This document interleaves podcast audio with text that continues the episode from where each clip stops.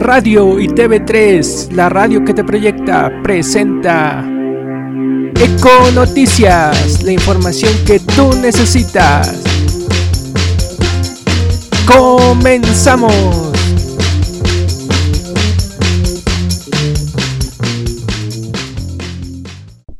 Hola, ¿qué tal amigos? Ya es 5 de abril de 2016 y bienvenidos a un nuevo programa de Eco Noticias por medio de Radio y TV3, la radio que te proyecta. Mi nombre es Cono Economía y me acompañarás durante 30 minutos hablando sobre las noticias más importantes sobre economía nacional e internacional, además de información para emprendedores. Recuerda que también nos puedes sintonizar por medio de tu celular a través de la aplicación de TuneIn. Búscanos como Radio y TV3 y ahí podrás escuchar toda nuestra programación. Ya sabes que podemos estar en contacto por medio de las redes sociales, en Facebook y Twitter. Nos puedes encontrar como Radio y TV3 o también me puedes encontrar en YouTube, Facebook y Twitter como Cono Economía. Hoy en Econoticias vamos a hablar de las compras de la Comisión Federal de Electricidad, Mancera y el transporte público, la recaudación de Querétaro por tenencia. En economía emprendedora, Startup Mexicana levanta 15 millones de pesos de capital. En economía internacional, el posible dinero de regalo por parte del Banco Central Europeo. El aumento del salario mínimo en Perú. Y en la última noticia, los bancos más multados de 2015. Antes de entrar en las noticias tenemos de fondo a David Guetta. ¿Estás escuchando? Are you listening?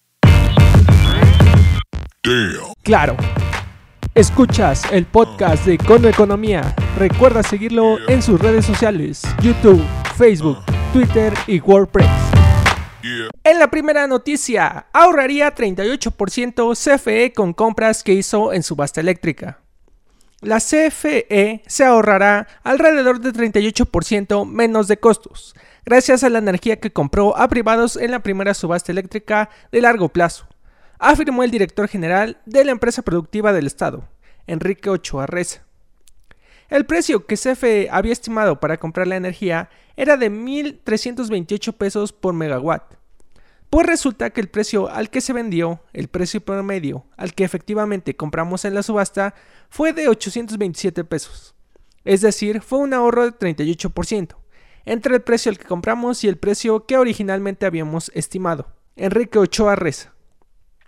Por ello afirmó que la subasta fue exitosa, a pesar de que se tuvo que repetir en la madrugada por varias fallas en el proceso, que al final modificaron los resultados, debido principalmente a que una de las empresas participantes ofreció un monto sumamente bajo, que luego retiró. El director de CFE explicó que la eléctrica, la responsabilidad en la organización de la subasta recae en el Centro Nacional de Control de Energía, CENACE, por lo que aseguró que la empresa productiva del Estado no tuvo participación en las fallas que llevaron a repetir la subasta. Detalló que por lo que respecta a CFE se encuentran muy satisfechos al recordar que participaron 69 empresas, con 227 ofertas, con el resultado de 11 empresas ganadoras de 6 países diferentes. Esto son buenas noticias para México, porque incluyen la construcción de aquí al 2018 de 16 nuevos parques de energía renovable, se construirán 11 parques fotovoltaicos y 5 eólicos, dijo. En otras noticias, Mancera anuncia 500 millones de pesos más para adquirir transporte público. El jefe de gobierno de la Ciudad de México, Miguel Ángel Mancera Espinosa, anunció una inversión de 500 millones de pesos para adquirir entre 190 y 210 vehículos nuevos que se destinarán al transporte público como una medida para mejorar la movilidad en la ciudad y contribuir en las reducciones de emisiones contaminantes. Durante la inauguración de la segunda etapa del área de medicina física y rehabilitación del Hospital General La Villa, el mandatario capitalino destacó que el gobierno de la Ciudad de México continuará realizando acciones en materia ambiental, por lo que con este recurso se prevé la compra de autobuses de transporte público, con la tecnología Euro 5 que operará en el sistema M1. Afirmó, he dado la instrucción ya, porque va a ser importante para toda la gente que lo requiere, de destinar otros 500 millones de pesos para la compra de autobuses nuevos. También dio a conocer que se continuará con la renovación de camiones de basura. Teníamos camiones de 1970, Un camión de 1970 contamina 80 veces más que cualquier otro vehículo. Entonces, eso también hemos dado la instrucción ya para que se realicen las inversiones y las compras lo antes posible. En información estatal, recauda Querétaro 600 millones de pesos por tenencia. El Estado registra un avance superior a 85% en la recaudación estimada para este año por concepto de impuestos sobre tenencia, el cual se prevé que alcance 713 millones de pesos, de acuerdo con la Ley de Ingresos 2016. El director de ingresos de la Secretaría de Finanzas, Javier Marra, informó que hasta el momento se llevan poco más de 600 millones de pesos recaudados, lo que representa un comportamiento similar a lo registrado durante el mismo periodo de 2015. A la fecha, 290.000 vehículos han tenido apoyo del pago de tenencia, mismo del que son beneficiarios todos aquellos que cuentan con un auto con un valor inferior a los 400.000 pesos. Están al corriente de las contribuciones con el Estado y a nivel federal y tienen su licencia en la entidad federativa. Indicó que el Estado registra un padrón superior a los 500.000 vehículos. Sin embargo, es una cifra no exacta, debido al alto número de población que emigra hacia el Estado y que no ha dado de alta su vehículo en la entidad, así como quienes salen de Querétaro. Es por ello que se trabaja en un proyecto con la Secretaría de Hacienda a nivel federal para tener un sistema de intercambio de información que permita conocer en tiempo real el número de vehículos locales que se dan de alta en otros estados, ya que es una información actualmente no influye de manera tan rápida, lo que permitirá depurar el padrón. En economía emprendedora, Startup mexicana levanta 15 millones de pesos de capital con solo 4 meses de operación. Luna.mx, una empresa que desarrolló un colchón premium que vende exclusivamente en línea, levantó 15 millones de pesos de capital semilla por parte de inversionistas internacionales en tan solo 4 meses de operación. La inyección fue liderada por la firma de inversiones suiza, Mountain Partners, a través de su filial latinoamericana Mountain Nazca, la cual se formó a partir de la adquisición del 51% de Nazca Ventures en noviembre de 2015. Esta es la primera inversión que realiza el fondo desde su creación, dijo Expansión, el analista de inversión de Mountain Nazca, Raúl Villarreal. El capital semilla invierte en ideas o empresas con proyectos en fase temprana, sin un historial de ventas y sin un modelo de negocio probado. De acuerdo con EY México, generalmente los montos de inversión suelen ser de hasta 500 mil dólares. En la ronda de financiamiento también participaron dos coinversionistas, un fondo americano, el primer inversionista institucional de Apple y un fondo europeo, uno de los cinco superángeles de ese continente. Ha sido algo muy especial para la empresa y estaríamos muy felices por esto. Nuestra escabilidad lo avala, agregó el CEO de Luna, Carlos Daniel Salinas.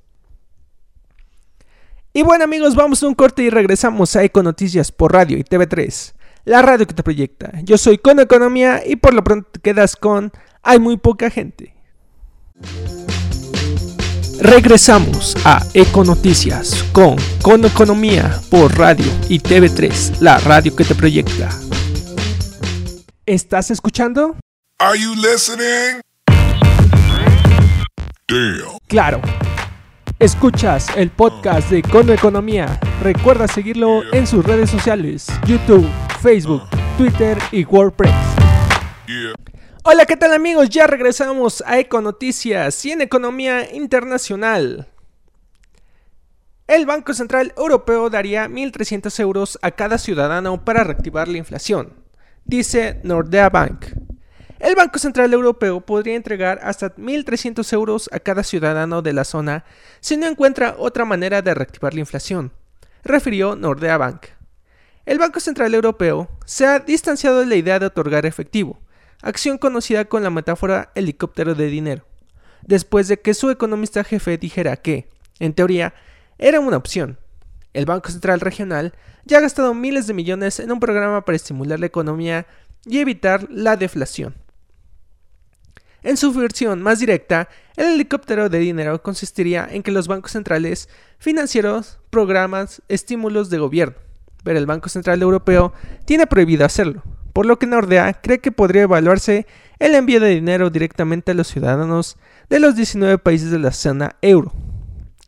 Los precios al consumidor en la zona euro siguieron cayendo en marzo, según datos publicados, y un nuevo retroceso de los precios del petróleo ha disminuido las perspectivas inflacionarias a largo plazo a mínimos casi récord. Según los cálculos de Nordea, el Banco Central Europeo podría soportar pérdidas de 444 mil millones de euros, equivalentes a 1.300 euros por ciudadano. Eso en base al capital pagado a bancos centrales, de la zona euro por parte de gobiernos nacionales y a las ganancias que han generado por tener activos como oro. Siguiendo con información internacional, salario mínimo en Perú sube a 250 dólares. El presidente peruano Ollanta Humala promulgó un nuevo salario mínimo equivalente a 250 dólares mensuales que se cobrará a partir de mayo, informó el Ministerio de Trabajo. Humala firmó la resolución suprema durante la tarde en un encuentro con trabajadores en la sureña región de Puno. El anterior aumento del salario mínimo en Perú se aplicó en junio de 2012, durante su gobierno, cuando quedó en 221 dólares. En declaraciones a la prensa, el mandatario afirmó que entre 2001 y 2006 solo se aumentó 26 dólares, y de 2006 a 2011 otros 29 dólares. La medida va a ayudar a mejorar la economía de más de 650 mil trabajadores a nivel nacional, agregó. Los gremios sindicales critican el aumento porque no logra cubrir la canasta básica familiar, que asciende a un equivalente de 446 dólares, según datos oficiales del Instituto Nacional de Estadística e Informática. Los candidatos que se disputa la presencia el 10 de abril también están de acuerdo con seguir aumentando el sueldo mínimo, pero con variaciones que llegan como máximo hasta 294 dólares. Humala, cuyo gobierno empezó en 2011, culmina su gestión el 28 de julio. Y en la última noticia, estos son los bancos más multados por la Conducef en 2015. Durante 2015, las instituciones bancarias que concentraron el mayor número de sanciones por parte de la Comisión Nacional para la Protección y Defensa de los Usuarios de Servicios Financieros Conducef fueron Banamex, Bancomer, Banorte, Azteca y Santander. De acuerdo con el Buró de Entidades Financieras de la Conducef, de las instituciones mencionadas, la que reportó el mayor crecimiento en el número y monto de sanciones fueron Santander con un aumento de 600% y Azteca con 185%. El total del monto de sanciones que la Conducef aplicó al sector bancario sumó 53.8 millones de pesos, un aumento de 51.67%. Las principales causas de las sanciones fueron la emisión de tarjetas sin solicitud de los usuarios, también por no entregar información respecto a la reclamación que recibió por parte de algún cliente y omitir datos adicionales para las audiencias de conciliación. En cuanto a las reclamaciones, los bancos reportaron un crecimiento de 24.6% al sumar el cierre del año pasado en 5.6 millones de reclamaciones. El total del monto reclamado ascendió a 15.229 millones de pesos, a los clientes inconformes 7.637 millones de pesos. Y bueno amigos, pues eso es todo por el día de hoy. Espero que se hayan pasado muy bien durante Eco Noticias. Los espero el jueves 7 de abril a las 10 de la mañana, con repetición a las 6 de la tarde. Ya sabes que podremos estar en contacto por medio de las redes sociales, en Facebook y Twitter. Nos puedes encontrar como Radio y TV3, o también me puedes encontrar en YouTube, Facebook y Twitter como Cono Economía. Muchas gracias por acompañarme. Les deseo que tengan una excelente semana y nos vemos en el siguiente Econoticias. Bye. Radio y TV3, la radio que te proyecta, presentó Econoticias, la información que tú necesitas.